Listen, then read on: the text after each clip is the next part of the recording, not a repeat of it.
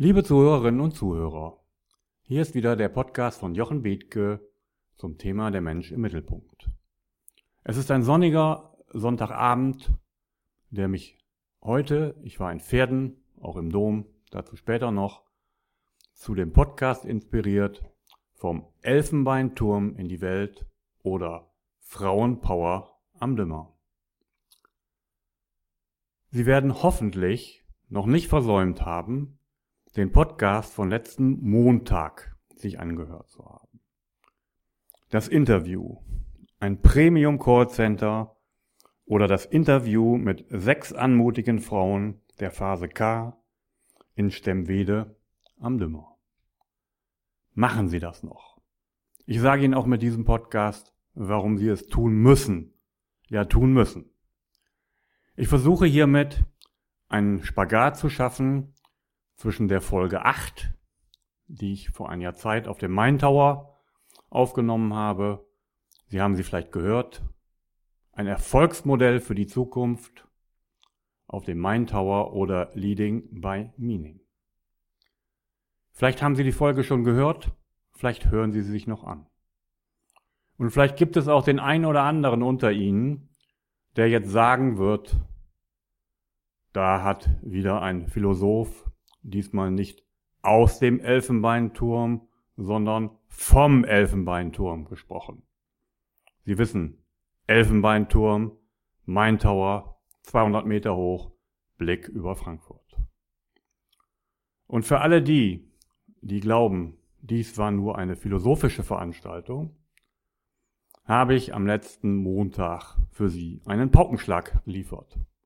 Und zwar einen richtigen Knaller. Ein Knaller, wie ich ihn mir besser gar nicht vorstellen kann. Ein Interview, welches mich jetzt noch berührt, wenn ich daran denke. Was für eine Kraft, was für eine Power, was für eine Begeisterung. Ich habe immer noch das Leuchten in den Augen dieser sechs Frauen vor mir, und bin ganz begeistert über das, was ich dort gehört habe und Ihnen am Montag präsentieren konnte. Und für alle die, die den Spagat zwischen den Elfenbeinturm auf dem Main Tower und dieser Folge ziehen wollen, möchte ich dieses Interview noch ein wenig kommentieren und ergänzen. Dort arbeiten insgesamt zehn Frauen, alle höchst intrinsisch, also aus sich heraus motiviert und machen dort ihr Ding. Sie tun etwas, was ihnen Spaß macht. Das heißt, dort ist die Besetzung zu 100 Prozent richtig. Besser kann ich es mir nicht vorstellen und kann es auch nicht sein. Dann wird dieses Unternehmen von einer Unternehmerin geführt, die, wie sie selber sagte, auf der einen Seite zwar den Hut auf hat, auf der anderen Seite aber ihren Mitarbeiterinnen einen hohen Freiraum geschaffen hat und eine hohe Motivation gegeben hat, mitzuarbeiten.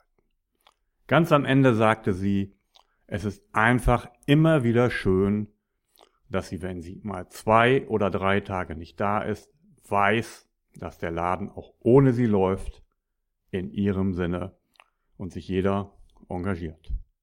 Besser kann es für einen Unternehmer nicht laufen. Dann hat sie, wie es ihre liebe Kollegin Gitta gesagt hat, irgendwann mal erkannt, ja, der Fisch fängt immer an, vom Kopf zu stinken. Und wenn ich etwas verändern möchte, dann muss ich an mir selbst arbeiten. Hören Sie sich dazu nochmal die Folge 1 an, die 18. Sekunde. Bodo Jansen von Upstasboom. Wer etwas in seinem Unternehmen verändern möchte, tut gut daran, zunächst bei sich selbst anzufangen. Und dieses bei sich selbst anzufangen ist die einzige, ich wiederhole, einzige Möglichkeit, in einem Unternehmen eine solche Kultur zu schaffen. Wenn der Unternehmer nicht bei sich selbst beginnt, nicht mit einem Vorbild vorangeht, wird das, was dort gelungen ist, nicht möglich sein. Also Ina, hat nun mit einem Coach oder Supporter zunächst an sich gearbeitet. Jeder Vorstand, jede Führungskraft, die etwas bewegen möchte, braucht aus meiner Sicht im Leben einen Coach oder Supporter. Ich habe auch einen. Es geht nicht ohne. Häufig liegen die Dinge vor ihnen auf dem Tisch, aber sie sehen sie nicht. Sie brauchen jemand von außen, der aus der Metaebene darauf sieht und der ihnen Dinge nahe bringt, die vielleicht naheliegend sind, aber auf die sie nicht kommen. Also jedes Unternehmen, jeder Unternehmer braucht einen solchen Supporter.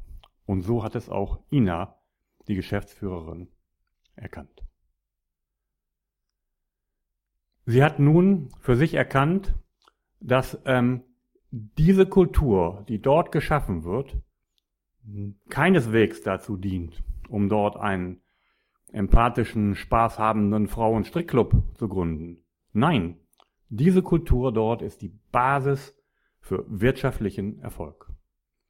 Alle dieser netten Damen, inklusive der Unternehmerin, gehen jeden Morgen in das Sitzungszimmer, welches ich kennengelernt habe, und sehen an der Wand den Fokusfinder, in dem die finanziellen Ziele aufgeführt sind und in der auch jede dieser Damen eintragen konnte, welches Interesse sie an der Erreichung dieser Ziele hat und welches ihr Beitrag ist. Dann stimmen sich diese netten Damen jeden Morgen in diesem Raum ein auf das, was sie an diesem Tag machen und erreichen möchten und beginnen so ihren Tag. Immer vor dem Hintergrund, wirtschaftlichen Erfolg haben zu wollen, denn nur mit wirtschaftlichem Erfolg ist dieses Paradies an Arbeitsmöglichkeit dort oben auch zu erhalten. Und das wissen die Frauen. Und danach arbeiten sie. Dann leben alle dort eine persönliche Verbundenheit, wie ich sie selten gesehen habe. Alle stehen füreinander ein, alle lernen voneinander und bilden eine Gemeinschaft, in der, so sagte es Gitter, wir empathischen Frauen dann ab und zu auch mal mitbekommen, was mit dem anderen ist und dann helfen. Ja, das tun sie. Bitte, liebe Männer, es gibt auch viele empathische Männer, das will ich gar nicht abstreiten. Aber Empathie ist dort eine Eigenschaft, die ich bei den Frauen in besonderem Maße vorgefunden habe. Und diese persönliche Verbundenheit ist eines der wesentlichen Wünsche, die jeder Mensch an das Leben hat. Die haben wir bereits als Kleinkind, als Heranwachsender, als Erwachsener, die haben wir heute auch noch. Und diese persönliche Verbundenheit wird dort wundervoll gelebt. Der zweite Wunsch, den jeder Mensch an das Leben hat, ist es, sein Potenzial entfalten zu können. So wie das kleine Kind die Welt entdecken wollte, wollen wir es als Erwachsene immer noch. Und wir wollen unser Potenzial entfalten und wir wollen nicht als Ressource ausgebeutet werden. Diese Potenzialentfaltung geschieht dort, indem sie wieder voneinander lernen. Es war dort die Rede davon, wir sitzen ja in einem Großraumbüro und können uns ja mal abhören, was die anderen sagen. Ja, abhören. Ablesen kann man nicht sagen, wenn die Frauen sprechen. Also mal abhören, was die anderen sagen. Wir können sie fragen. Und zum Schluss haben wir immer noch die Möglichkeit, mit dem Supporter zu reden und so weiterzukommen. Das ist die zweite Voraussetzung, die Menschen an das Leben haben, die dort prima erfüllt ist. Schließlich können dort alle Mitarbeiterinnen ein hohes Maß an Authentizität leben. Im Zweiergespräch mit Gitta haben wir dies entwickelt, was das bedeutet. Sie wissen, es gibt bereits eine Folge dazu, eigentlich bin ich ganz anders, ich komme nur so selten dazu, wo ich thematisiert habe, wie viel Authentizität im Beruf kann sein. Es gibt einige, die diesen Begriff lächerlich machen, die es für selbstverständlich halten, dass man im Beruf nicht authentisch sein kann. Dann gibt es wieder andere, die zwar sagen, ja, es ist möglich, authentisch zu sein, man muss aber auch auf die Wirkung achten auch das ist richtig. Was ich meine und was wir dort entwickelt haben, ist aber etwas, was dazwischen liegt.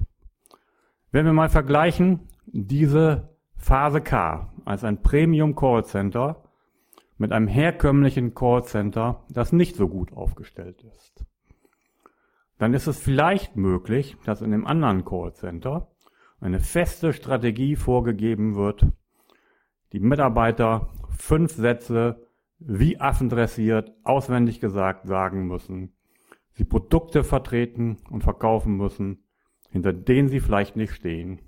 Und dann kommt Folgendes zustande.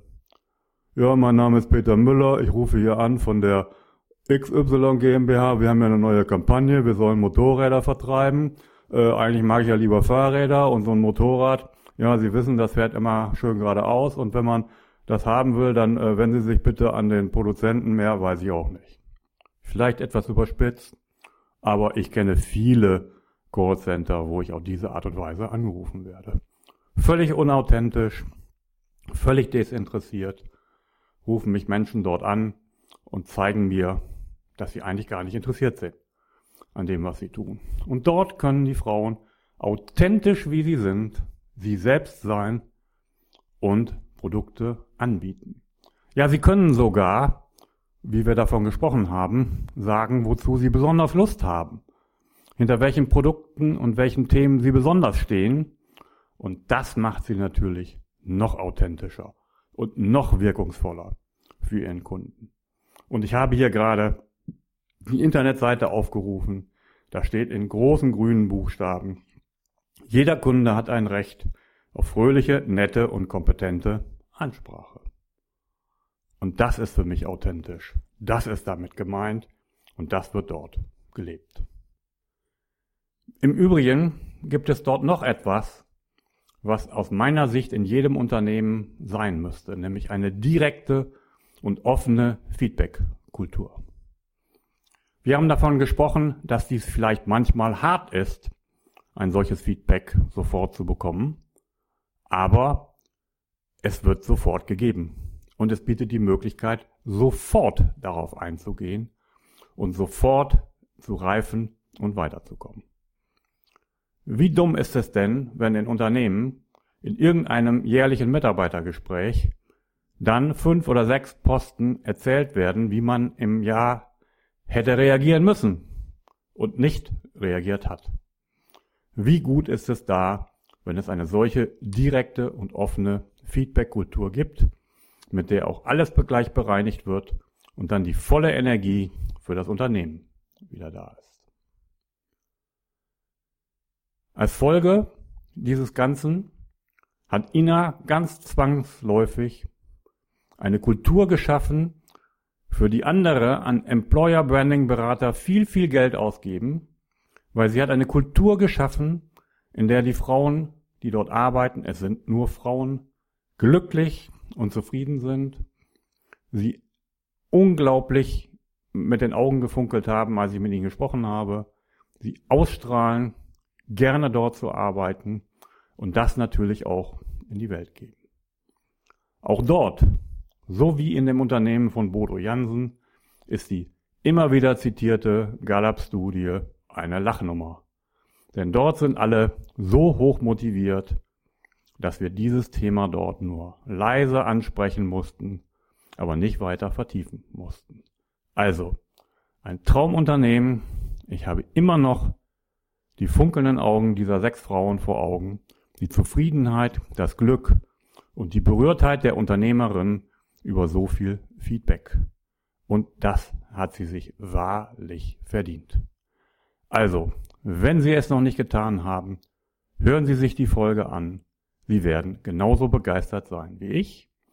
Und Sie werden dann sagen, Nummer 8 war kein Elfenbeinturm, Nummer 8 war eine Vision, und diese Folge ist eine wunderbare Realität. Machen Sie es gut, hören Sie sie sich an, freuen Sie sich darüber und ich wünsche Ihnen einen schönen Tag.